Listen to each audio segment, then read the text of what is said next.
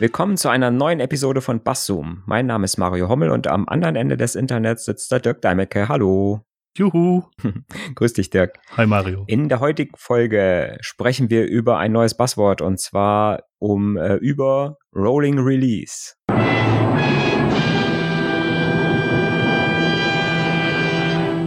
Ich habe es beim ersten Mal geschafft auszusprechen. Soll Marius gar nichts rausschneiden, verdammt. ja, sehr schön. Ja, das Rolling Release, ich, also wenn ich das dreimal hintereinander sagen muss, ist es schwierig, ne? Das ist wie Fischers Fritze, oder? so ungefähr, ja. Ja. Ja. Willst du mal erklären, Dirk, was sich da so dahinter verbirgt, so? Mal so ganz grob, was so Rolling Release eigentlich überhaupt ist? Bis vor kurzem war es so, dass man alles, was man so installieren konnte an Betriebssystemen, dass man das installieren musste und wenn eine neue Version von dem etwas kam, von dem Betriebssystem kam, dann musste man neu installieren und ähm, konnte nicht einfach weitermachen, sondern musste alles wegputzen, neu installieren und weiter, konnte dann weitermachen. Mit Rolling Releases ist es so, dass Updates kontinuierlich eingepflegt werden und so ist, dass keine Not besteht, ein bestehendes System nochmal neu zu installieren, sondern man kann immer mit Updates, so zumindest in der Theorie, weiterfahren, um immer ein aktuelles Betriebssystem zu haben. Hm. Das Prinzip gibt es sehr, sehr häufig bei Linux-Distributionen, aber jetzt haben auch äh, kommerzielle Betriebssysteme damit gemacht. Zum Beispiel Windows 10 ist im Rolling Release Modus mittlerweile veröffentlicht und Solaris 10.4 und aufwärts auch tatsächlich. Hm. So generell ist ja Rolling Release ähm, jetzt nicht unbedingt was, was an Betriebssystemen gebunden ist, sondern ich kann es ja ähm, auf jede Art von Software eigentlich anwenden. Ne? Mhm. Ähm, eigentlich ist es ja so, dass ich, sage ich mal, so im normalen, also ein normales Update von der Software läuft so, dass ich Änderungen sammle und äh, implementiere, äh, sage ich mal, intern bei mir. Ich entwickle die Software, mhm. ich mache Erweiterungen, ich mache Verbesserungen, ich mache Fehlerbehebung und so weiter und so fort. Und irgendwann sage ich, entweder ist ein bestimmter Zeitraum rum, dass ich sage, ähm, meine Software soll immer ähm, zweimal im Jahr aktualisiert werden oder einmal im Monat oder einmal im Jahr. Oder mhm. ich sage, ich habe jetzt so viele Features drin oder so viele neue Sachen drin, dass ich eine neue Version rausbringe. Ne? Und ja. ähm, im Prinzip bekommt der Anwender bekommt dann eine lange Liste, mehr oder weniger lang, wo drin steht, äh, das ist jetzt die neue Version. Vorher hattest du die Version 1, jetzt hast du die Version 2. Und wenn du ähm, jetzt die Version 2 installierst, äh, bekommst du diese 27 Änderungen, die hier in der Liste stehen. Erweiterungen, Fehlerbehebungen, ähm, ja, Verbesserungen und so weiter und so fort. Und dann kann der Anwender sagen, okay, jetzt äh, will ich alle diese Änderungen nutzen und mache ein Update auf die neue Version. Das wäre genau, so das, das, das normale Point Release nennt sich das dann. Das ist das äh, genau. quasi das, das Gegenstück zum Rolling Release. Ne? Mhm. Und ähm, beim Rolling Release würde ich es im Prinzip so machen, dass ich jede Änderung sofort update. Das heißt, ich äh, immer, wenn ich irgendeine kleine Verbesserung an der Software mache, ähm, gibt es im Prinzip ähm, ein Update und der Benutzer bekommt jede Änderung sofort mit und muss nicht warten, bis ich sage, es ist genug oder bis ich zu einem bestimmten Termin, äh, sondern ähm, das Feature, was ich jetzt reinprogrammiert habe oder die Fehlerbehebung auch, ist sofort drin und ähm, ich kann es sofort nutzen. Das ist dann quasi Rolling Release für eine Software, für eine einzelne Software. Das bedeutet es nicht zwangsläufig. Also Rolling Release heißt nicht unbedingt, dass man immer das Neueste bekommt, sondern Rolling Release heißt, dass man kontinuierlich Änderungen bekommt. Man ich spricht aber alle, jede Änderung, die der, der Entwickler gemacht hat, bekomme ich sofort. Nein. Nein. Man unterscheidet zwischen zwei verschiedenen Arten von okay. Rolling Releases. Mhm. Man spricht einmal von einem Rolling Release, so Bleeding Edge Rolling Releases, da wird jede Änderung sofort ausgespielt. Mhm. Oder sogenannte Curated Rolling Releases, da heißt es so, dass erstmal geguckt wird, ob die Änderungen, die gemacht wurden, in der breiten Masse auch äh, vernünftig funktionieren. Und so, dass man das erst einem Testbenutzerkreis zur Verfügung stellt. Die bekommen dann wirklich das Allerneueste. Und erst die breite Masse bekommt es, wenn der Test-User-Kreis gesagt hat, dass alles in Ordnung ist. Mhm. Ähm, also das ist genau der Trugschluss, der häufig passiert, dass man denkt, dass Rolling Release grundsätzlich heißt, dass immer das Neueste auf den Rechner kommt. Das ist nicht so. Hm. Es kann sich durchaus um, um Wochen oder sogar Monate verzögern. Es heißt nur, dass kontinuierlich immer was dazu kommt, eben Rolling. Hm, hm. Aber es kann schon sein, dass ich häufiger Absolut. Updates bekomme. Ne? Aber ist nicht, sage ich mal, garantiert, dass jetzt jeden Tag ein Update kommt. Ne? Oder dass wirklich jede kleine Codezeile sofort äh, äh übertragen wird. Man, das gibt's auch. Mhm. Ne? Mhm. Wie du schon sagst, dass dieses, äh, dieses äh, Bleeding Edge oder äh, Nightly Build äh, gibt's ja auch, ne, sage ich mal, immer so als Bezeichnung, dass man sagt, mhm. alles so über Nacht äh, wird quasi einmal so ein neues Release gebaut, automatisch aus allen Änderungen, die am Tag vorher passiert sind, egal ob die jetzt gut waren oder schlecht waren. Äh, äh, die sind im Prinzip auch jetzt nicht unbedingt super getestet, sondern werden einfach ausgerollt. Ne? So mit dem Motto, äh, Entwickler hat's reingeschrieben und äh, du bekommst es. Ja. Genau, das ist ins, insbesondere bei, bei, bei Linux und bei Unix ein Problem. Linux und Unix arbeiten mit Shared Libraries, also mit geteilten Bibliotheken. Das heißt, dass Programmfunktionen nicht unbedingt im Programm selber enthalten sein müssen. So SSL-Verschlüsselung ist so ein Thema, was so breit in einem auf dem System existiert, was von vielen Systemen mitbenutzt wird. Und wenn diese SSL-Verschlüsselung oder die, das OpenSSL ist das meistens, wenn das aktualisiert wird, kann es ja sein, dass es eine Anwendung, die das benutzt, durchaus nicht mehr zum Funktionieren bringt. Mhm. Deswegen ist es sinnvoll, dass gerade bei den geteilten Bibliotheken, dass das geschaut wird, ob wirklich die, alle Anwendungen mit dieser neuen Bibliothek auch zusammenarbeiten können. Ja. Genau. Hm. Das bringt ja, das bringt ja, sage ich mal, so ein, oder ich sag mal, das ist ja dann so eine besonder, ein besonderes, eine besondere Art von Rolling Releases äh, bei Distributionen, bei Linux-Distributionen. Mhm. Ja, weil da, da muss man ja wieder gucken, dass so eine Linux-Distribution halt nicht so ein Paket Software ist, wo man sagt, das ist jetzt äh, Linux-Version äh, X und wie, äh, die nächste Version ist äh, Linux-Version Y, sondern so eine Linux-Distribution besteht ja äh, aus, äh, aus dem Linux-Kernel, was ja eigentlich nur Linux ist, ne? Mhm. plus jede Menge Softwarepakete. Genau. Ähm, ne, was du eben schon angesprochen hast, die Libraries und äh, natürlich die ganzen anderen Softwarepakete, die, die Desktop-Umgebung, ob ich jetzt KDE oder GNOME oder äh, was was ich äh, benutze. Ich kann ja ganz viele verschiedene Sachen auswählen. Aber diese ges ganze Gesamtheit von, von Softwarepaketen, das ist ja im Prinzip die Distribution. Mhm. Und ähm, da und da, da habe ich ja nochmal einen ganz besonderen äh, oder eine besondere Art von Rolling Release, wenn ich dann sage, ähm, entweder jetzt zum Beispiel wie bei Ubuntu, es gibt zwei Updates im Jahr, wo ich quasi ähm, nur neue Software bekomme. Mhm. Oder ich habe äh, eine Distribution wie Arch Linux oder, oder Gentoo, ähm, wo ich halt, sage ich mal, neue Software sofort bekomme. Mhm. Ich sag mal, ich habe jetzt zum Beispiel äh, Linux Kernel äh, 4.5 ähm, und den behalte ich so lange, bis es das nächste Update bei, bei uh, Ubuntu, Kubuntu oder was, was auch immer gibt. Und dann kriege ich erst den Linux-Kernel Version 5. Vorher bleibe ich immer auf dem 4.5.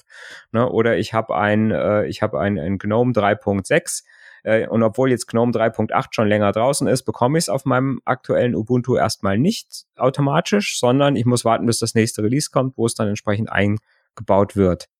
Genau. Es gilt nicht für alle Pakete, ne? Ähm, ich, ich werfe jetzt mal Firefox in den Raum. Ähm, ja. Das ist zum Beispiel ja so eine Software, die, da bekomme ich ja, sage ich mal, immer die neuesten, äh, auch immer richtige neue Versionen, äh, auch während, sage ich mal, so eine Ubuntu eigentlich noch nicht abgedatet wird. Also es gibt so ein paar Softwarepakete, die trotzdem immer eine neue Version bekommen. Mhm. Ähm, das ist so bei dem Paket oder bei den Release-orientierten Distributionen ist es häufig so, dass sie über die Laufzeit des, des Releases garantieren, dass, dass die, ähm, die Programmierschnittstellen, die sogenannten APIs nicht brechen, sondern dass man halt Software, die man entwickelt, immer gegen eine garantierte API entwickeln kann. Das macht zum Beispiel Red Hat mit seinen Releases über, über 13 Jahre. Äh, SUSE Linux Enterprise Server macht das genauso. Und die garantieren halt, dass sich dieser API nicht verändert was dazu führt, dass die Releases ganz kurz nachdem sie rausgekommen sind, relativ äh, aktuell sind, aber zusehends veralten und richtig alt werden, wenn sie kurz vors Ende der Laufzeit kommen. Mhm. Und das, was du am Anfang gesagt hast, das stimmt natürlich auch. Es gibt Möglichkeiten gegenzusteuern. Es gibt zum Beispiel die Möglichkeiten, statisch zu kompilieren. Das heißt, gar nicht die geteilten Bibliotheken vom System zu benutzen, sondern einfach immer dieselben, die eigenen Bibliotheken mitzubringen. Das ist eine Variante. Man kann Container installieren. Die interessieren sich überhaupt nicht, was für ein Basisbetriebssystem unten drunter läuft. Die kann man kontinuierlich aktualisieren, solange dieser Container eine bestimmte ähm, Spezifikation erfüllt. Haben wir ja auch Oder schon auch, gesprochen, ne? Genau. Oder auch diese neuen Formate wie, wie Snaps, Flatpaks und Up-Images, die sorgen auch dafür, dass man sein, seine äh, Anwendungsupdates unabhängig vom Betriebssystem beziehen kann. Mhm. Ja. Und zwar komplett unabhängig vom Betriebssystem. Mhm. Das macht ja Windows zum Teil so, ne? Windows Software mhm. äh, ist ja sehr häufig so, dass die DLLs immer statisch dabei sind, die's, die, die's, äh, die äh, das Programm braucht. Also Also machen sehr viele Be Be Programmiersprachen auch so. Mit Python kann man Virtual Environments machen. Dann hat man halt einen Bibliothekspfad, den man vor dem Betriebssystem-Bibliothekspfad äh, benutzt, mhm. wo dann halt die aktuelleren Versionen drin sind. Es gibt dann noch, äh, für Ruby gibt es was ähnliches. Ähm, und ganz bekannt ist natürlich bei Java. Java bringt immer seine ganzen Klassen selber mit, so dass äh, man das Java unten drunter auswechseln kann. Aber gut, Java ist auch ein halbes Betriebssystem, was man installiert. Das muss man ja dann auch sagen. Mhm. Ja.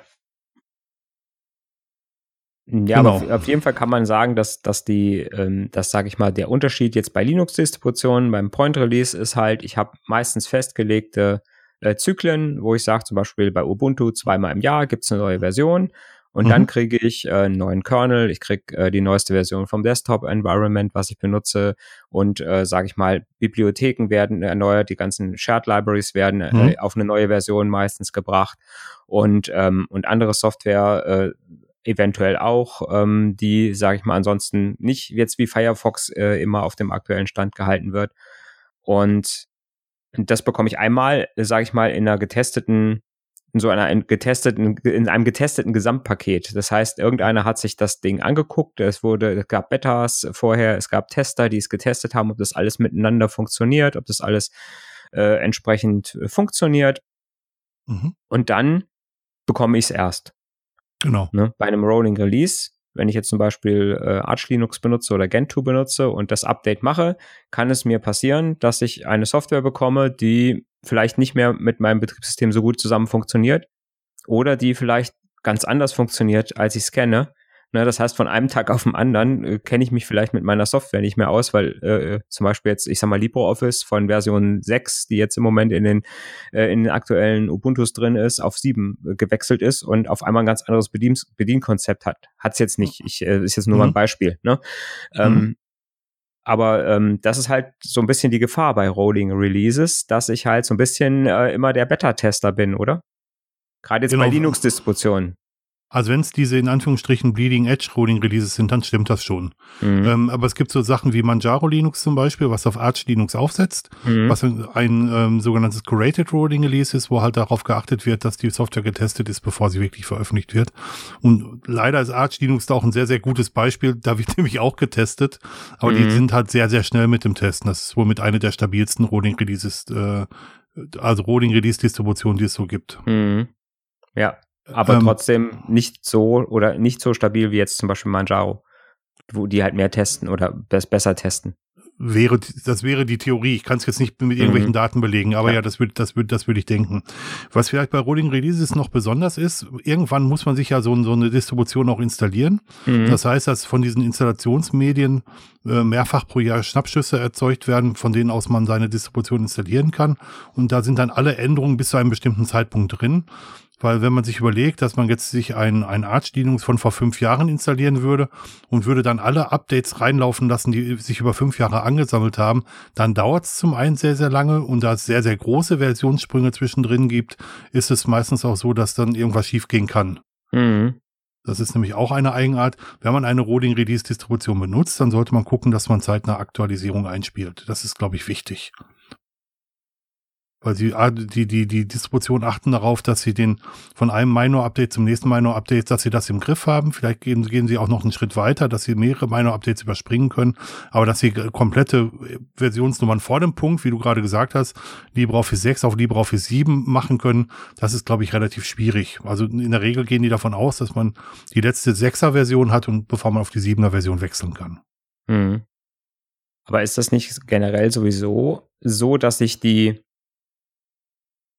Ach so, ich sag mal, wenn ich jetzt sage, ich habe jetzt ein halbes Jahr bei so einem Rolling Release gar kein Update, kein Update gemacht mhm. und ähm, würde jetzt sagen, so jetzt äh, jetzt bitte das Update machen, dann würde ich nicht, sage ich mal, die Sachen so ähm, quasi so hintereinander installiert kriegen. Also ich sage mhm. jetzt so LibreOffice 6.5, 6.6, 6.7, 6.8, 6.9 und dann 7, sondern mhm. der würde direkt von 6.5 auf 7 springen. Ich vermute das. Ich ja. kann es jetzt nicht, ich kann es mhm. jetzt nicht belegen, aber ich vermute, dass das so ist, genau. Und das kann natürlich ein Problem sein, wobei natürlich eine, ja, ich sag mal, eine Software sollte eigentlich immer so updatesicher sein, dass man auch mal ein paar Zwischenversionen überspringen kann, oder? Ja, kleinere Sprünge sind, sollten sicherlich drin sein. Ich glaube, auch ein halbes Jahr wird bestimmt machbar sein, aber ich habe von verschiedenen Leuten gehört, die sagen, drei oder vier Jahren das erste Mal wieder aktualisiert haben und ähm, das machen die Rolling-Releases halt nicht so gut mit. Okay, aber das sollte man ja sowieso nicht machen, weil da, da kriegt man ja auch einiges anderes äh, nicht mit. Weil selbst bei so einem Point-Release, äh, bei so einer Point-Release-Distribution äh, bekomme ich auch regelmäßig Updates. Ne? Das ist ja dann immer ein bisschen schwierig, jetzt sage ich mal, vielleicht auch das ein bisschen abzugrenzen für Leute, die da jetzt nicht so, äh, sage ich mal, im Thema oder nicht so in der Technik drin sind. Die mhm. sagen, ich krieg doch, mein Ubuntu kriegt doch auch sowieso jeden Tag äh, oder alle zwei Tage ist da unten der Updater, der aufsproppt und sagt, hier, es gibt neue, neue Software und mhm. neue Updates. Ähm, was ist denn jetzt der Unterschied zu, zu, einer, zu so einem richtigen Rolling-Release? Das ist genau diese Schnittstellenkompatibilität, die ich äh, vorher angesprochen habe. Wenn man also Update feindlich ist oder nicht so häufig updaten will, dann sollte man besser eine, äh, eine release-orientierte Distribution benutzen. Man spricht bei den, bei den Versionierungen von Software vom sogenannten semantischen Versionierung. Das heißt, dass sich die, äh, die Version eines Programms aus drei Teilen zusammensetzt, und zwar einer Version vor dem Punkt, einer Version nach dem ersten Punkt und einer Version nach dem zweiten Punkt. Und es hat sich so eingebürgert, dass man sagt, dass die Version nach dem zweiten Punkt, also wenn man jetzt eine Version 1.2.3 hat und es gibt ein Update auf die Version 1.2.4, dann sagt man, dass es eigentlich nichts geändert wurde, sondern dass irgendwas an der Stabilität getan wurde oder dass ein Fehler ausgebaut wurde. Kann ja mal ein Sicherheitsupdate sein zum Beispiel auch, ne? Zum so, Beispiel, ne? die, die, die, die, die mhm. fallen genau da drauf, drunter, also mhm. Hotfixes und, und Security Updates, genau. Wenn man die Version nach dem ersten Punkt aktualisiert, also 1. von 1.2.3 auf 1.3.1 zum Beispiel, dann geht man davon aus, dass neue Funktionen dazukommen. Aber die Funktionen sind so gestrickt, dass sie die alten Funktionen nicht kaputt machen. Das heißt, man ist immer noch auf der sicheren Seite, dass, äh, dass alles so funktioniert wie vorher. Mhm. Und dann gibt es noch die, diese Major-Version, äh, das ist die Stelle vor dem Punkt. Und wenn die Stelle vor dem Punkt sich ändert, dann geht man davon aus, dass das tiefgreif, tiefgreifende Änderungen sind. Und diese tiefgreifenden Änderungen können halt auch dazu führen, dass Sachen kaputt gehen. Ja. Und die Kunst bei guten Rolling-Releases ist halt, dass sie genau das im Griff haben. Dass sie die Änderungen, die viel, viel Veränderung wirklich so gut testen, dass, dass sie weiter funktionieren. Und eigentlich ist es nur gefährlich bei Bibliotheken, mhm. weil wenn Bibliotheken ihr Verhalten verändern, dann kann die Software, die auf diese Bibliotheken aufsetzt, vielleicht nicht mehr funktionieren. Mhm. Und wie ist es, wenn ich den Kernel hochhebe auf eine neue Version, das ist ja, glaube ich, auch ähnlich kritisch dann, oder? Jein, der Kernel hat eine sehr gut definierte Schicht, die zwischen, zwischen dem, der Hardware und dem Betriebssystem sitzt, die sehr genau definierte Schnittstellen haben, so dass die Software ähm, ohne weiteres weiter funktioniert und die alten Funktionen nutzen kann. Mhm. Wenn man neue Funktionen des Kernels nutzen will, dann muss man halt auch neue Befehle an den, quasi an diese Schnittstelle senden, um, ähm, um diese neuen, neuen Funktionen des Kernels mhm. ausnutzen zu können. Ja. Das heißt, so ein Update vom Kernel ist eigentlich weniger kritisch für die Software, die, die läuft. Genau, genau. Also mhm. ich habe auch schon sehr, sehr häufig den Fall gehabt, dass, äh, dass eine bestimmte Hardware mal nicht getan hat, wenn, wenn Leute das gekauft haben. Meine Frau hat sich so ein, so ein Tisch-PC gekauft. Und die, die Grafikauflösung war echt schlecht. Und da habe ich bei der bestehenden Distribution, die sie, die sie hatte, einfach einen äh, aktuelleren Kernel dazu installiert und dann hat das alles direkt funktioniert. Mhm. mhm. Ja. Ich glaube, das einzige, das einzige kritische, was mir passieren kann, ist, wenn ich so eine alte Hardware benutze, wo dann quasi im neuen Kernel vielleicht die Hardware nicht mehr unterstützt wird. Also das, das ist, glaube ich, so dann das einzige Risiko, mhm. was ich habe, wenn ich auf einen neueren Kernel gehe und habe wirklich ein uralt Hardware da stehen und der neue Kernel sagt, ja, so, das kenne ich nicht mehr. Äh, ne? Das ist, mhm. das, das, ich glaube, das kommt aber sehr, sehr selten vor, weil äh, ich glaube, die Linux-Kernel sind sehr, sehr lang äh, in der Hardware rückwärtskompatibel. Also ich glaube, das kommt sehr selten vor, dass da wirklich was gar nicht mehr unterstützt wird, ne? Das ist schon fast ein Feature von Linux, dass Hardware sehr, sehr lange unterstützt wird. Das mhm. stimmt. Ich habe einen, ich hab einen Scanner, der ist mittlerweile, glaube ich, 13 Jahre alt, ein Flachbettscanner. Ähm, der funktioniert immer noch mit jedem Kernel, den ich bis jetzt hatte. Mhm. Ja. Und ähm, bei, bei für Linux gibt's, äh, für Windows gibt's zum Beispiel gar keine Treiber mehr für den, für den Scanner. Ja. Ja, und unter Linux läuft er einfach weiter. Ja. ja. Wobei auch da irgendwann der Punkt gekommen ist, wo, wo dann auch wirklich Treiber, das genau das, was du sagst, dass Treiber aus dem Kernel rausfliegen, dass dann irgendwann die Hardware auch nicht mehr funktioniert. Wobei ich sagen muss, beim Scanner, wie bei mir von 13 Jahren oder 14 Jahren, ich weiß gar nicht, wie alt der ist, äh, dass der irgendwann nicht mehr unterstützt wird, das ähm, finde ich, also nach 13 oder 14 Jahren fände ich das schon gar nicht so ungewöhnlich, muss ich sagen. Ich bin eher überrascht, dass es immer noch so gut funktioniert. Mhm. Ja, ich, ich bin so der, ich bin ja so ein, äh, so ein LTS-Benutzer. Ne? Mhm. Also ich bin. Musst du erklären, was das ist? Ja, also mhm. diese äh, Long, Long Time Support äh, äh, die es bei mhm. manchen, bei manchen Distributionen, also zum Beispiel Ubuntu gibt, äh, die halt, sage ich mal, Support, also Sicherheitsupdates bekommen, die über nicht nur einen geringen Zeitraum, sondern vielleicht über fünf Jahre, vier Jahre, ne, je nachdem, was ich da für eine Distribution habe. Und ähm, ich habe es eigentlich bis jetzt immer so gemacht, dass ich, ähm, dass ich mein System nur, also das Release, ähm, das Point Release immer nur tatsächlich von LTS auf LTS-Version abgedatet habe. Das wäre bei mhm. Ubuntu immer nur alle zwei Jahre. Mhm. Ähm, quasi immer alle äh, in den geraden Jahren das äh, April-Release äh, wäre das, was dann immer das LTS-Release ist. Und ich lasse mein System also quasi zwei Jahre immer auf demselben, auf demselben Point-Release. Mhm. Bekommt natürlich zwei Jahre lang immer die Sicherheitsupdates, deswegen habe ich ja diese LTS im Prinzip äh, äh, gewählt. Und ähm, ich habe aber dann die Garantie, dass ich halt, sage ich mal, die ganze Software, die ich benutze, äh, immer auf demselben Stand bleibt. Äh, wie gesagt, dass eigentlich nichts kaputt geht. Ne, mhm. äh, im Normalfall und dass ich nicht, sage ich mal, ständig mich mit irgendwelchen neuen, äh, neuen, neuen Softwarebedienungen und so weiter und so fort ähm, arrangieren muss. Ähm, natürlich, sage ich mal, wenn jetzt zum Beispiel der Firefox, der ja, sage ich mal, immer in der aktuellsten Version äh, dabei ist, wenn der irgendwelche neuen Features hat, dann kriege ich sie natürlich auch sofort ab. Mhm. Und es kann natürlich auch mal sein, dass ich sage, ich habe eine Software, bei der irgendwas nicht so toll funktioniert. Das ist ja, das ist dann wieder der Nachteil von den Point Releases. Ich habe äh, eine Software, die nicht so schön funktioniert. Ähm, mhm. Ich sag mal zum Beispiel jetzt beim äh, aktuellen Ubuntu 20.4 ist zum Beispiel äh, der XMPP Client Gajim dabei in mhm. der Version 1.1. Die ist mhm. recht alt. Da sind viele Sachen drin, die nicht so toll funktionieren. Ja, Mist. Mhm. Und da müsste ich dann jetzt, oder da hätte ich dann lieber gerne jetzt zum Beispiel die aktuelle 1.3 Beta oder die sogar die 1.4, die neueste Entwicklerversion.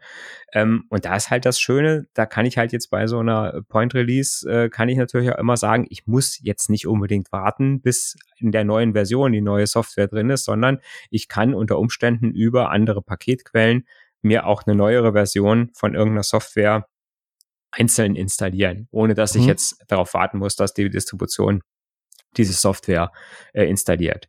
Das würde ich jetzt nicht machen mit einem KDE vielleicht, obwohl mhm. auch das, äh, sage ich mal, relativ einfach möglich ist, aber da hätte ich dann schon wieder Probleme mit der, also dann hätte ich schon wieder äh, den Gedanken, ah, vielleicht funktioniert dann irgendwas nicht mehr und äh, mhm. äh, ist dann nicht mehr so toll. Aber bei so einer einzelnen Software, wie jetzt zum Beispiel so ein Chatprogramm, gar kein Ding, da probiere es aus. Wenn es nicht funktioniert, schmeiße es wieder runter und installiere die Originalversion aus der Distribution wieder.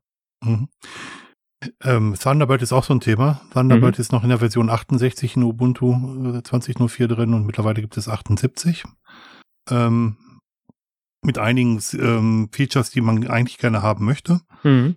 Aber es bestünde ja auch die Möglichkeit, dass man sich sowas wie Flatpaks oder Snaps installiert zum Beispiel. Das wäre ja. auch noch eine Variante.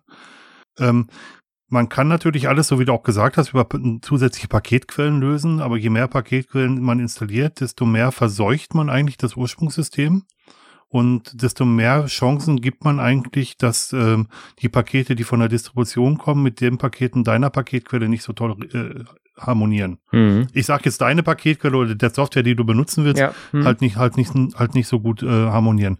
Äh, das Risiko geht man ein. Also Beispiel ist zum Beispiel, wenn man unter äh, OpenSUSE, Flat, äh, nicht Flatpak, Blödsinn, ähm, komme jetzt gerade auf den Namen nicht. Also gibt es auf jeden Fall Paketquellen, mit denen man sich Multimedia-Bibliotheken, Pacman mhm. heißt es. Pacman. Mhm. Pacman. Multimedia-Bibliotheken hinzuinstallieren kann. Und das beißt sich mit äh, Bibliotheksnamen, die äh, von der Distribution selber kommen. Da hat man dann bei jedem zweiten Update die Meldung, dass bestimmte Pakete nicht aktualisiert werden können. Mhm das, äh, das Mischen macht es halt dann nochmal gefährlich. Das ist auch einer der Nachteile von Distributionen, die lange supportet werden, letzten Endes. Ja.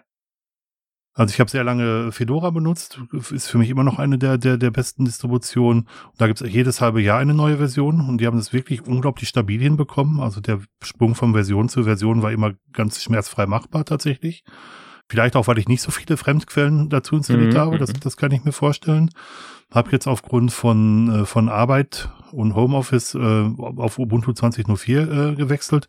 Und da gibt's für viel Software, wo ich aktuellere Version haben möchte, halt auch die Möglichkeiten, das mit äh, Virtual Environments von Python zu machen oder ich benutze tatsächlich jetzt gezielt Flatpaks, weil Flatpaks deutlich aktueller sind als die Software, die in mhm. Ubuntu enthalten ist. Damit habe ich eine stabile Basis, die für fünf Jahre oder sogar sieben Jahre oder sogar zehn Jahre supportet wird, wenn man halt Extended Support kauft und ähm, baue auf dieser stabilen Basis eigentlich die Anwendung auf, die, die, die ich täglich benutzen möchte. Und mhm. das klappt sehr gut, tatsächlich. Ja, ja, das sind Flatpaks äh, und auch Snaps, äh, denke ich mal, eine gute, eine gute mhm. Möglichkeit, äh, das immer aktuell zu halten. Ne?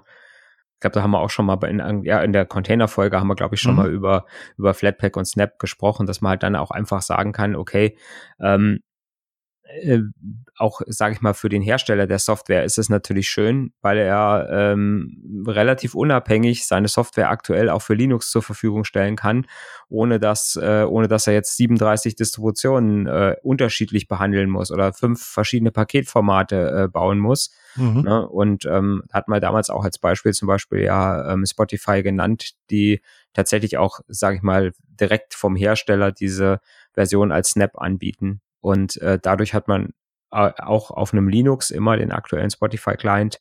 Egal, äh, sage ich mal, ob ich jetzt ein altes Ubuntu oder ein relativ frisches äh, Ubuntu habe. Ne? Tatsächlich glaube ich auch, dass das so fast sowas wie die Zukunft der, der ähm, Anwendungssoftware unter, unter Ubuntu nicht unter Linux ist. Eben genau, dass für ein Paketformat, Snap, Flatpak, Up-Image oder so weiter ähm, entwickelt wird und dass das halt dafür sorgt, dass ich distributionsübergreifend meine Software anbieten kann. Mhm. Das ist natürlich für Entwickler von Software sehr sexy, dass sie nicht auf jede der Tausende von, von Distributionen, die es gibt, Tests durchführen müssen, ob es auch wirklich mhm. funktioniert. Ja. Jetzt haben wir im Prinzip gesagt, was so jemand wie ich, der so auf die Point Releases steht, äh, sage ich mal, für Gründe hat. Es gibt natürlich mhm. aber auch Leute, die sagen, ich möchte natürlich Features, sage ich mal, von meiner Distribution mit meinem Desktop-Environment, was ich habe, mhm. äh, natürlich immer die aktuellsten Versionen haben und möchte halt zum Beispiel immer von, von GNOME äh, die, die aktuellste Version oder wenn jetzt eine neue KDE äh, äh, Version rauskommt, eine neue Plasma-Version rauskommt, dann möchte ich das sofort haben weil es mhm. halt einfach auch cool ist, neue Sachen auszuprobieren. Ne? Ich meine, das ist, mhm. ist natürlich auch so, klar. Ähm, äh, äh, will man vielleicht auf so einem auf so einem Rechner, sag ich mal, der nicht so stabil äh, sein muss, oder ich sag mal, es gibt ja auch Leute, die sagen, äh, was auf meinem Rechner ist, ist mir eigentlich egal, weil ich den kann ich innerhalb von einer, heutzutage mit einer schnellen Hardware innerhalb von 20 Minuten, eine halbe Stunde, ist der ja neu installiert. Ne? Mhm. Ne? Und wenn ich meine Daten, die habe ich normalerweise irgendwo, sage ich mal sowieso, auf einem äh, Netzwerklaufwerk oder auf einer USB-Platte, externen Platte irgendwo. Äh, das heißt, ich, die meisten Leute gucken ja, haben ja gar nicht mehr jetzt die riesen Datenmengen auf ihren PCs, äh, sondern haben da wirklich nur noch das Betriebssystem drauf. Und dann habe ich ja wirklich, sage ich mal, die Chance und zu sagen, oder die Leute, die sagen, ich probiere alle jede Woche oder einmal im Monat eine neue Distribution aus und gucke, was mir am besten gefällt, gibt's ja auch. Ne? Ja. Aber für die ist natürlich so ein Rolling Release schon besser geeignet, weil die einfach sagen können, okay, ich nehme jetzt zum Beispiel Arch oder ich nehme Manjaro oder ähm, was auch immer ähm, und habe immer das Aktuellste. Habe meinen aktuellst, äh, habe immer aktuellen Plasma Desktop oder GNOME Desktop, je nachdem, was ich benutze oder XFCE, was es alles gibt und ähm, brauche eigentlich nur einmal am Tag äh, auf Update zu klicken und habe immer das Aktuellste und äh, und habe den geilen Scheiß immer äh, gleich sofort. In der Theorie. Ja. In der Theorie, ja. Weil der Punkt ist schon so, dass natürlich bei diesen Rolling Releases auch, es auch häufig mal dazu kommt, dass man selber Hand anlegen muss. Wenn man ein System hat, äh, haben möchte, was immer funktioniert, dann ist man besser mit diesen äh, Paket, also mit diesen release-orientierten Distributionen aufgehoben. Oder mit, mit, mit Rolling Releases, die, die sehr stark zeitverzögert die Pakete rausgeben. Mhm. Also diese, diese sogenannten Curated Rolling Releases. Ähm, das ist so der bessere, aber der bessere Weg. Aber ich habe es auch bei Manjaro gesehen, was ich auch eine Zeit lang benutzt habe, dass ich einen Fehler gefunden habe und dass es durchaus aufgrund des aufgrund des Kuratierens durchaus ein paar Wochen gedauert hat, bis der Fehler wieder behoben wurde. Mhm. Also dann ist man dann ein paar Wochen halt ohne diese Software unterwegs. Das muss man, äh, das ist halt auch der Nachteil. Also es gibt gibt kein Licht ohne Schatten. Das muss mhm. man leider auch sagen. Ja. Und ich habe auch nicht so einfach die Möglichkeit zu sagen, gut, ich möchte jetzt das Paket wieder zurück äh, mhm. rollen. So ein Rollback. genau, also man müsste es dann irgendwie eben ausschließen aus den Updates und dann muss man irgendwann den richtigen Zeitpunkt finden, wann mhm. man es wieder, wann, wann man es wieder einschließt. Ja. Und ähm, das ist, man ist schon sehr, sehr viel stärker mit dem System an sich beschäftigt und nicht mit dem, was man mit dem System machen möchte. Mhm. Ja. Wenn man das gerne mag, wenn man lernen möchte, sind Rolling Releases, glaube ich, eine sehr, sehr gute Sache, weil man auch sehr viel über sein eigenes System lernt. Wenn man eher was Stabiles möchte und lieber auf dem System was tun möchte, dann sind es die, mhm. äh, die, ich sage immer paketorientierten, das, das meine ich aber gar nicht, sondern die, die Release, die Release-orientierten mhm. Systeme. Ja. Genau.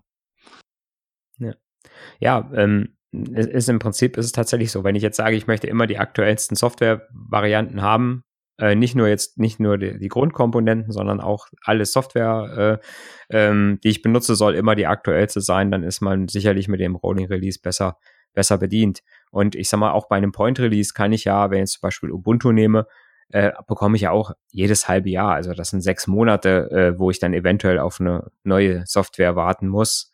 Das mhm. ist jetzt auch nicht äh, so äh, schlimm. Ne? Und wenn ich jetzt wirklich sage, ich habe jetzt die eine Software, wo ich wirklich das eine Feature ganz dringend brauche, dann hole ich es mir halt noch.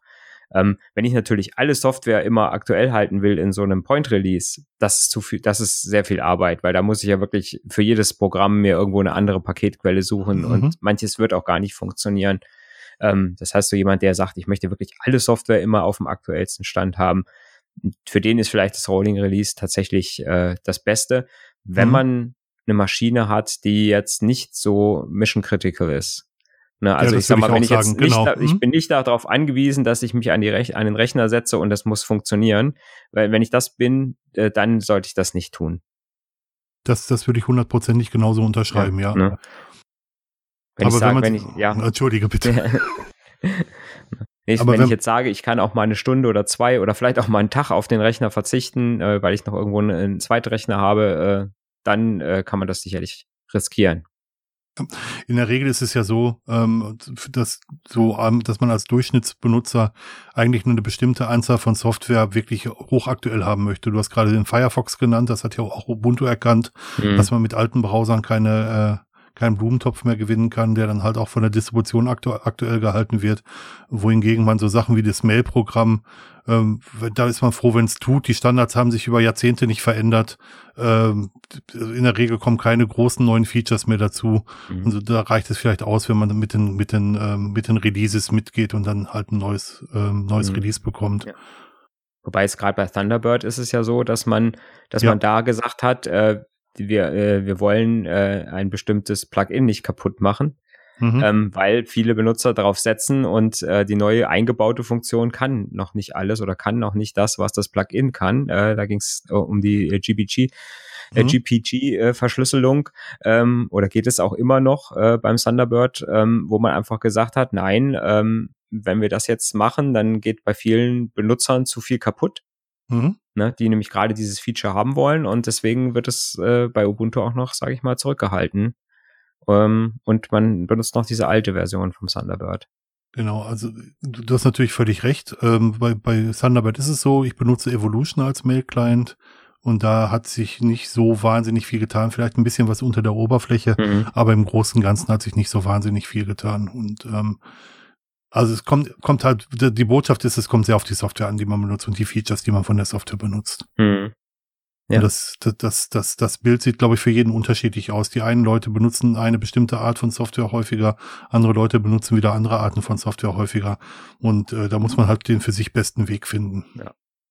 Ja, und es ist natürlich auch nochmal ein großer Unterschied zwischen Privatmenschen und äh, betrieblicher Nutzung. Mhm. Ich sag mal, es wird jetzt nicht ganz so viel geben, die äh, die Linux, äh, äh, sage ich mal jetzt als Betriebssystem für einen Desktop äh, an der Arbeit benutzen. Also ich sag mal, bei mhm. dir ist anders. Äh, ne? Mhm. Äh, du, du nutzt es äh, natürlich auch betrieblich, aber ich sag mal so in einem Betrieb, die, der Standard-Bürorechner wird wahrscheinlich mit Windows laufen. Mhm. Ähm, ne? Und ich sag mal, in so, in so, in so einer Umgebung will man natürlich nicht unbedingt ein Rolling Release benutzen, in einer betrieblichen Umgebung. Da will ich ein bisschen mehr Kontrolle haben, und will auch nicht so viel Arbeit haben, dass ich jeden, äh, jeden Rechner alle drei Tage updaten muss. Ne? Ja, wobei auch gerade ähm, Windows 10 mittlerweile auch Rolling Release orientiert ist, tatsächlich. Also die haben ja auch diesen Weg gegangen oder sind auch diesen Weg gegangen. Äh, nur, dass man im Betrieb vielleicht nicht jedes, jedes Service-Pack einspielt, sondern dass man Service-Packs kumuliert und an Batch-Wochenenden einspielt und die Feature-Updates, diese Halbjahres-Updates, dass man die wirklich zeitverzögert einspielt oder erst bei uns ist es so, dass die erst einer Testgruppe zur Verfügung gestellt werden und wenn die Testgruppe alle Fehler gemeldet hat oder möglichst viele Fehler gemeldet hat oder am besten sogar keine Fehler gemeldet hat, dann wird es auf die Allgemeinheit losgelassen. Kann dann schon mal ein Jährchen dauern. Das kann schon mal ein Jahrchen dauern. Das kann durchaus länger sein. Sollte natürlich nicht, aber es kann schon mal sehr, sehr lange werden, ja. Ja, aber wenn ich das Feature nicht brauche, ich sag mal, wenn ich die, wenn ich die Sicherheitsupdates einspiele mhm. und brauche die Features aus dem Feature-Update nicht, äh, why not, ne? Äh, ne? Ich sag mal, es gibt äh, gerade jetzt den, den Report, wie viel Windows 7 PCs noch äh, in deutschen ja. Behörden benutzt werden. ich glaube auch tatsächlich, dass äh, die Motivation bei den Linuxern war eher zu, dazu zu kommen, dass man aktuellere Software benutzt. Und die äh, Motivation jetzt bei Windows mit, den, mit dem Rolling Release ist eher, dass die Leute überhaupt anfangen zu patchen. Weil, es, äh, weil die Leute, die Windows benutzen, in, in der Regel sehr, sehr patchfaul sind. Und ich meine jetzt den, ähm, nicht den technisch versierten Benutzer, sondern die Leute, die das nur benutzen. Die mhm. einfach so ähm, das, den Desktop benutzen, um ein Mailprogramm zu, zu haben, ähm, Webbrowser zu haben und ein Office-Programm zu haben und die auch mehr mit dem Rechner nicht tun. Mhm. Die ja. haben öfter auch dann gesagt, ich spiele lieber keine Patches ein, weil beim letzten Mal ist was schiefgegangen.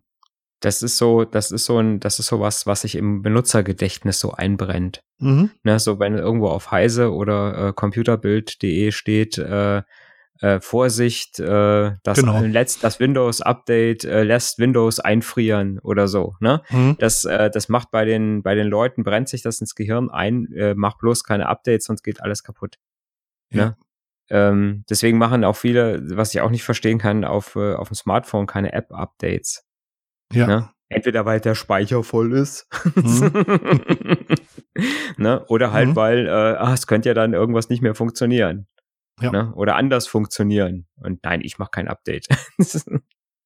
ich finde, ähm, Apple hat das mit den iPhones oder mit den iDevices relativ gut im Griff, aber auch da kenne ich viele Leute, die keine Updates einspielen tatsächlich. Mhm. Ähm, ja, es gibt eine Furcht vor Updates und die Furcht kommt, glaube ich, aus dem Windows-Lager, weil es eine ganze Zeit lang ziemlich bescheiden gelaufen ist. Mhm. Ähm, genau. Ja. Aber anscheinend ist dieses Rolling Release Modell so erfolgreich, dass sogar die kommerziellen Distributionen drauf umsteigen. Wie gesagt, Solaris ist äh, äh, das habe ich hier gar nicht gesagt, das habe ich im Vorgeplänkel gesagt. Mhm. So, also Solaris ist ab Version 11.4 ein Rolling Release und Windows ist ab Version 10 auch ein Rolling Release. Mhm. Also fahren auch mit dem Rolling Release Modell. Ja. Aber soll es nicht Windows jetzt eine neue Version irgendwie 10x oder sowas geben? Ich glaube, das ist nur der Stand des Rolling Releases zu einem bestimmten Zeitpunkt. Ich glaube so, nicht, okay. dass das eine mhm. komplett neue Version ja. ist. Mhm. Also zumindest nicht meines Wissens nach. Also wenn, wenn Leute das besser wissen, bitte in die Kommentare schreiben dass, dass äh, alle User davon pro profitieren können. Mhm. Ich bin nicht der, der Windows-Experte mhm. tatsächlich. Aber es ist, aber es ist ja tatsächlich auch ein Vorteil, ne, für, für Microsoft. Weil wenn man guckt, was die für einen Ärger haben mit alten Windows 7, mit äh, mhm. Leuten, die noch mhm. mit Windows XP äh, rummachen, mhm. ähm, weil sie einfach, äh, ne, weil die einfach keinen Bock haben, irgendwie abzudaten und sagen, mein Windows XP läuft doch noch oder mein Windows 7 läuft doch noch oder ähm, mal ganz unabhängig davon, ob es jetzt irgendwelche Software gibt, die vielleicht auf, unter Windows 10 nicht mehr laufen würde.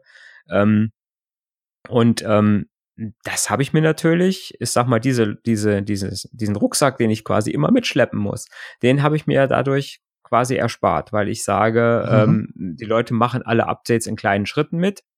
Mhm. Irgendwann merken sie, mein Rechner wird zu langsam, dann kaufen mhm. sie vielleicht mal einen neuen Rechner.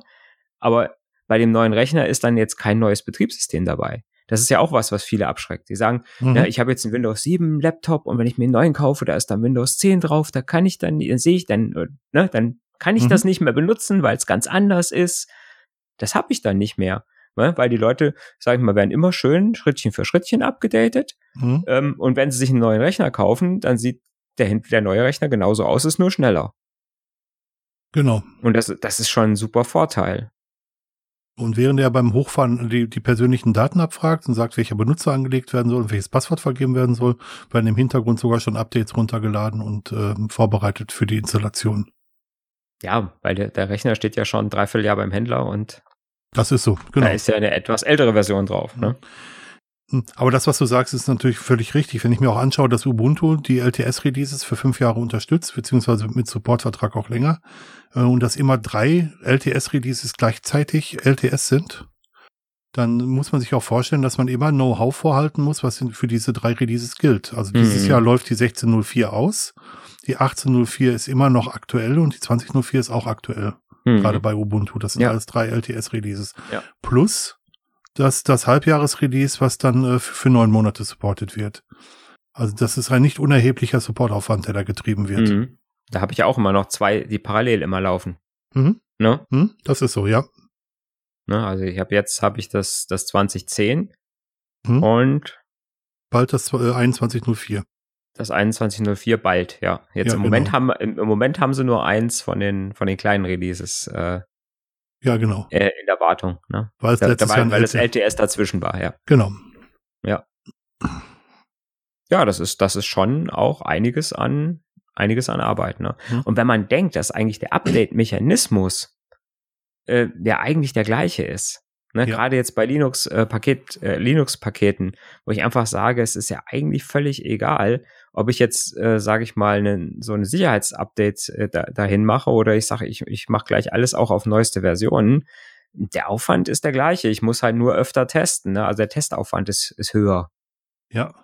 Ne? Und ich habe natürlich, äh, sage ich mal, die auf der Anwenderseite natürlich immer das Problem, dass ich sage, gerade jetzt in Linux, was zum Beispiel als Surfer benutzt wird, wenn ich da jetzt, sage ich mal, eine neue Version vom Apache Web Surfer bekomme, da muss ich ja jedes Mal gucken, muss ich irgendwas an meinen Konfigurationsdateien Mhm. anpassen, gibt's neue äh, Parameter, gibt's Parameter, die rausfallen.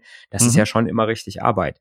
Ne? Und da will ich natürlich nicht, dass ich das alle vier Wochen machen muss Ja. ne, auf allen meinen Surfern, sondern da will ich natürlich die, diese Apache-Version mit, die, mit den gleichen, mit den gleichen Parametern, die will ich schon über fünf Jahre behalten und nicht, sage ich mal, dann alle vier Wochen irgendwas an der Konfiguration schrauben müssen. Das ist die Kehrseite der Medaille, wenn ich jetzt, sage ich mal, so ein Surfer-Betriebssystem benutze. Das ist ja Mhm. noch mal ein bisschen was anderes, als wenn ich sage, ich habe einen Anwendungs-PC. Ja. Ähm, wo, wo, wo Anwendungssoftware drauf läuft, äh, die, sage ich mal, mit einer GUI ist, wo eine Neuerung dann auch relativ einfach erklärt ist und ich keinen großen Wartungsaufwand habe. Genau, man möchte eigentlich auch immer eine relativ stabile Basis haben und auf dieser stabilen Basis möchte man gerne aktuelle Applikationen betreiben. Das gilt für, für, für, für Serversoftware genauso wie für, ähm, für Anwendungssoftware. Wobei alles das, was den User konfrontiert, also was, ähm, was so GUIs sind und so weiter, die Anwendung möchte man eigentlich in der Regel immer sehr, sehr aktuell haben. Ob es Mhm. Web, Web-Anwendungen sind oder ein Office ist oder ein Webbrowser ist. Und die Anwendungen, die im, Unter im Hintergrund werkeln, die möchte man einfach nur stabil haben. Damit möchte man sich gemeinhin gar nicht auseinandersetzen. Genau. Genau. Es gibt einen ganzen Haufen an Linux-Distributionen, die es als Rolling Releases gibt. Es gibt von OpenSUSE Tumbleweed, auch wenn Peter im Vorgeplänkel sagte, dass ich das nicht sagen soll. Es gibt Gentoo. Gentoo ist ein System, was komplett durch Kompilieren passiert. Also man muss alles selber übersetzen. Da sollte man einen leistungsfähigen Rechner haben und viel Zeit mitbringen. Also ich habe schon von Leuten gehört, die die Desktop-Umgebung KDE mal in anderthalb Tagen kompiliert haben oder ein Open Mhm. In mehreren Tagen. Ähm, es gibt einen Gentoo ist auch die, glaube ich, die älteste Rolling Release Distribution, die es gibt. Meines Wissens nach Ne? auch, ja. eine der ältesten, ja. ähm, auf Gentoo aufsetzen. Es gibt es aber Linux, das habe ich eine Zeit lang benutzt. Das äh, erweitert Gentoo um Binärpakete, sodass man nicht alles selber kompilieren muss. Aber man kann auch selber kompilieren, wenn man es Mhm. wenn man's, wenn man's wirklich sehr aktuell braucht. Ähm, äh, man, man sollte nicht, also Arch Linux ist wohl die am weitesten verbreitete ähm, Rolling Release Distribution. Darauf aufbauend gibt es Manjaro als, als äh, Curated Rolling Release. Äh, jedes System mit eigenen Stärken und, und Schwächen. Eins, was man nicht, nicht außer Acht lassen sollte, wäre Debian Unstable. Ähm, also Debian, Debian, eine der ältesten Linux-Distributionen, die es gibt, eine der großen drei. Die hat ja immer ein stabiles Release, was so fertig ist, wenn es fertig ist, aber in der Regel so um die zwei Jahre momentan Mhm. braucht, bis es, bis es neu Ja. released wird. Aber das ist eine Ja. Besonderheit von Debian, ne, dass, Mhm. äh, äh, dass sie keinen festen Release-Zyklus haben, sondern sich wirklich da die Zeit nehmen und sagen, äh, erst wenn es fertig ist, ist es fertig, ja. Was es für viele Firmen unmöglich macht, es zu benutzen tatsächlich, weil die halt ähm, auch planen und auch Personal planen müssen. Mhm, mhm. Ähm, Debian hat einen Testing-Zweig, in den neue Software reinkommt, wenn sie getestet wird. Und dieser Testing-Zweig wird kurz vor einem Release eingefroren. Das muss man halt wissen. Und über dem Testing-Zweig gibt es noch einen Unstable-Zweig. Und der Unstable-Zweig, da kommen eigentlich immer mög alle möglichen Pakete rein. Es gibt noch einen, den ich gerade vergessen habe. Aber äh, wenn man diesen un unstabilen Zweig benutzt, dann hat man eigentlich auch eine Rolling Release. Mhm. Mit allen Schwächen, die das Ganze mit Den, sich den bringt. Testing oder den, den unstabilen? Unstabil, Weil unstable. der Test, der Testing ist ja eigentlich auch Rolling Release, solange bis er, oder bis auf die Zeit, wo er eingefroren ist. Genau, genau. Deswegen hätte ich ihn da jetzt rausnehmen wollen, weil er Mhm. halt auch eine ganze Zeit lang Ja. eingefroren wird. Ja, aber wenn ich sage, wenn ich sage, ich will ein bisschen mehr Sicherheit haben, will nicht Unstable nutzen, Mhm. dann nehme ich Testing und nehme halt in Kauf, dass halt, sage ich mal, die, dieser, dieser Freeze ist ja auch meistens ja, zwei, drei Monate, ne? Mhm. Äh, dass ich halt zwei, drei Monate keine neuen Pakete kriege, sondern halt dann nur Fehlerkorrekturen, aber habe ansonsten schon auch ein relativ stabiles System. Ja, ich habe ein, ein Release-Update mal gehabt, wo es wirklich schief gegangen ist bei mir, aber ansonsten sind die, haben die das mittlerweile auch sehr gut im Griff, mhm. von, von, von Stable zu Stable zu aktualisieren, klappt problemlos. Mhm. Also ich glaube, das ist, das ist, das ist ja auch, äh, ich, ich sag mal, während natürlich diese lange Entwicklungszeit von einem neuen Release immer der so ein bisschen auch ein Nachteil ist, ist, glaube ich, mhm. der, der Update-Mechanismus dadurch sehr, sehr gut. Ich glaube, die, die testen auch die, das Update per, äh, von Stable zu Stable, glaube ich, sehr gut, dass das sage ich mal, mit allen möglichen Paketen, die es geben kann, äh, mhm. auch gut funktioniert. Ne?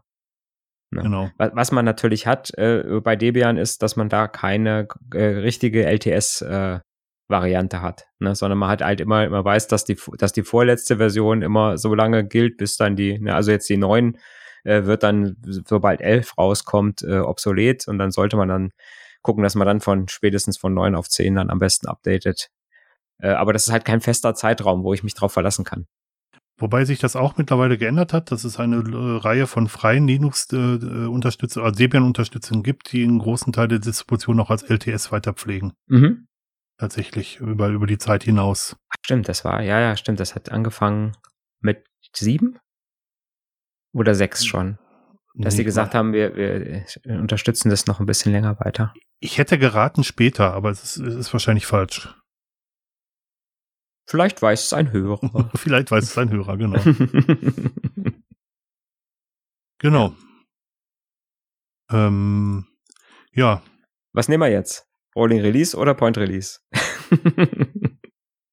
ich äh, benutze, benutze release-orientierte Distribution, weil ich da, weil ich mich da mehr darum kümmern kann, was auf dem System, äh, was, was ich mit dem System mache, als mich um das System selber kümmern zu müssen die, die Zeit, dass ich gerne an Systemen bastle, äh, ich muss berufswegen ja sowieso tun, aber die, die Zeit, die ich privat auch an Systemen basteln möchte, ist, ist lange vorbei.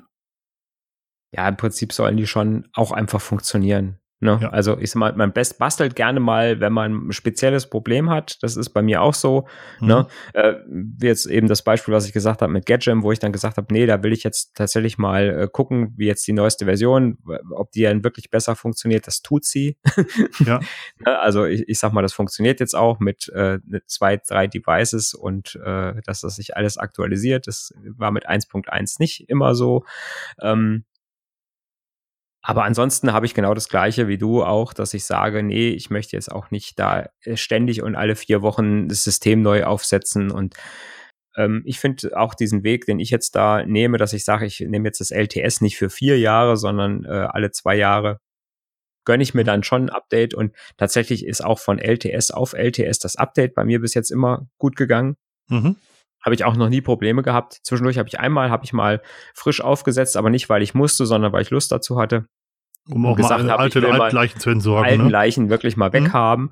Äh, aber ansonsten habe ich auch, ähm, na, also der Rechner ist jetzt, den ich hier stehen habe, ist jetzt, glaube ich, sieben Jahre alt. Mhm. Ähm, hat mit 12.4, glaube ich, angefangen. Äh, Kubuntu, nicht Ubuntu, mhm. sondern Kubuntu nutze ich. Äh, mhm. Und hat bis auf eine neue Installation quasi immer Updates gemacht von LTS auf LTS und hat immer prima funktioniert. Also ich bin ja bekennender Distro-Hopper. Ich benutze halt Distribution in der Regel so maximal zwei Jahre. Und dann wechsle ich mal die Distribution und das geht unter Linux ja auch besonders gut, das muss mhm. man ja auch sagen. Das ist, glaube ich, bei keinem System so einfach wie bei Linux, weil es so viele verschiedene Distributionen gibt. Ich bin im Moment auch bei Ubuntu gelandet und eigentlich auch relativ glücklich damit. Das tut alles das, was es soll. Und ähm, ja, Rolling Release deswegen nicht die Podcast-Aufzeichnung, die wir jetzt gerade machen. Wir gucken uns auch über Nextcloud Talk äh, gegenseitig an. Ähm, ich möchte nicht abends ähm, darauf äh, mit, mit, dem Mario Podcast aufzeichnen und dann merken, dass mein System gerade nicht tut, weil ein Update schiefgegangen ist oder ja. weil ich was nachbasteln muss, so dass es funktioniert. Ich möchte mich lieber darum kümmern, den Podcast aufzunehmen, als mich darum zu kümmern, zu reparieren, dass es überhaupt geht. Ja, das ist halt, wenn man dann ein wenig abgeklärter wird. ja, wir haben ja auch unser Alter, ne? Wir sind ja die alten ja, Säcke. Wir unser Alter mal wieder ne? Aber, Ring werfen. Entschuldige Mario, aber das war jetzt nur wirklich eine Steilvorlage. Ja. Sollte es auch sein.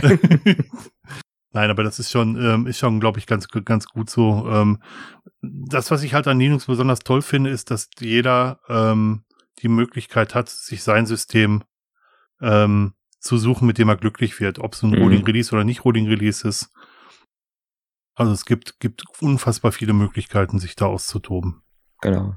Vor- und Nachteile haben wir jetzt genannt. Mhm. Für die Leute, die es vorher noch nicht wussten und ähm, die können sich jetzt entscheiden, was sie benutzen. Genau. Ja, ein, ein wunderbares Schlusswort, Herr Hommel. Ne? Ne? ne? ja, liebe Hörer, danke euch fürs Zuhören. Wir sind sehr auf eure Kommentare gespannt. Genau. Was benutzt ihr so? Was benutzt Windows, ihr so? macOS. Also Leute, die Windows oder macOS benutzen, brauchen nicht zu kommentieren. Doch, die dürfen auch kommentieren. Echt? Ja, dass sie auch gerne eine Rolling Release Linux Distribution hätten, aber leider Windows oder macOS benutzen müssen. Sind wir so, sind wir so tolerant? Sind wir. Ja, dieser Podcast wird auf äh, Mac, äh, macOS geschnitten, das muss man immer dazu, muss man immer dazu sagen. Ja. Genau. Ah, das ja. sind wir auch zu alt für eigentlich, um irgendwelche Betriebssystem-Wars anzufangen. Ne? Da sind wir auch drüber hinaus, oder? Nein, eigentlich nicht. Aber nee. ich sag nur, wenn der Apfel gut gewesen wäre, hätte niemand ange angebissen liegen lassen. ja, ähm, egal. Ich mache jedes Nein. Jahr, ich gehe jedes Jahr in den Mediamarkt und versuche an so einem MacBook eine Datei zu starten oder eine Anwendung zu starten und solange ich das nicht hinbekomme, kaufe ich mir auch keinen. Das ist auch ein, gut, ein gutes, ein, eine gute Methode, damit umzugehen, genau. Ja, liebe Leute. Und tschüss. Ja, macht's gut. Bis zum nächsten Mal. Ciao. Ciao.